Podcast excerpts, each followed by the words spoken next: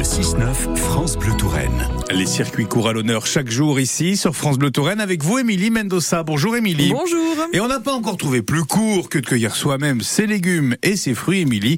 Et c'est ce que proposent très justement les jardins de Mêlée. Nous sommes à Parcé-Mêlée. Et ça fait un moment que ça dure là-bas puisque Nicolas Sterlin a repris les lieux en 95 et depuis, la famille Sterlin a développé la pratique de la cueillette en libre service qui reste pour pas mal de Tourangeaux un vrai plaisir, le fait de choisir le légume, le cueillir, avoir les pieds dans les bottes et les yeux fixés au loin sur le monument historique de la Grange de Mêlée.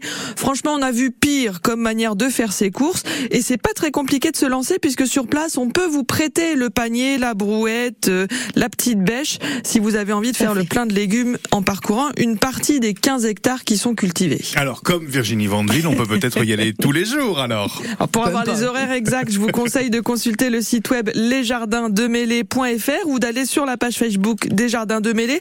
Ça permet de s'assurer euh, que les aléas climatiques, par exemple, n'empêchent pas l'ouverture au public ou que les légumes que vous recherchez sont bien arrivés à maturité. Et en plus, sur le site web, vous avez le calendrier des récoltes.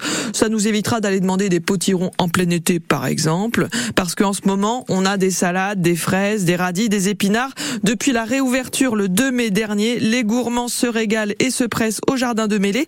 Et si vous êtes chanceux dans la vie, je vous conseille d'aller faire un tour là-bas pendant le mois de juin parce qu'il y a un petit jeu, la brouette gagnante. Euh, les passages en caisse donnent lieu à un petit tirage au sort, un petit jeu de hasard qui permet à une personne par jour de repartir avec des cadeaux. Donc, si j'étais vous, j'irais tenter ma chance sur place. Eh ben voilà, un bon plan. Merci beaucoup, Émilie Mendoza.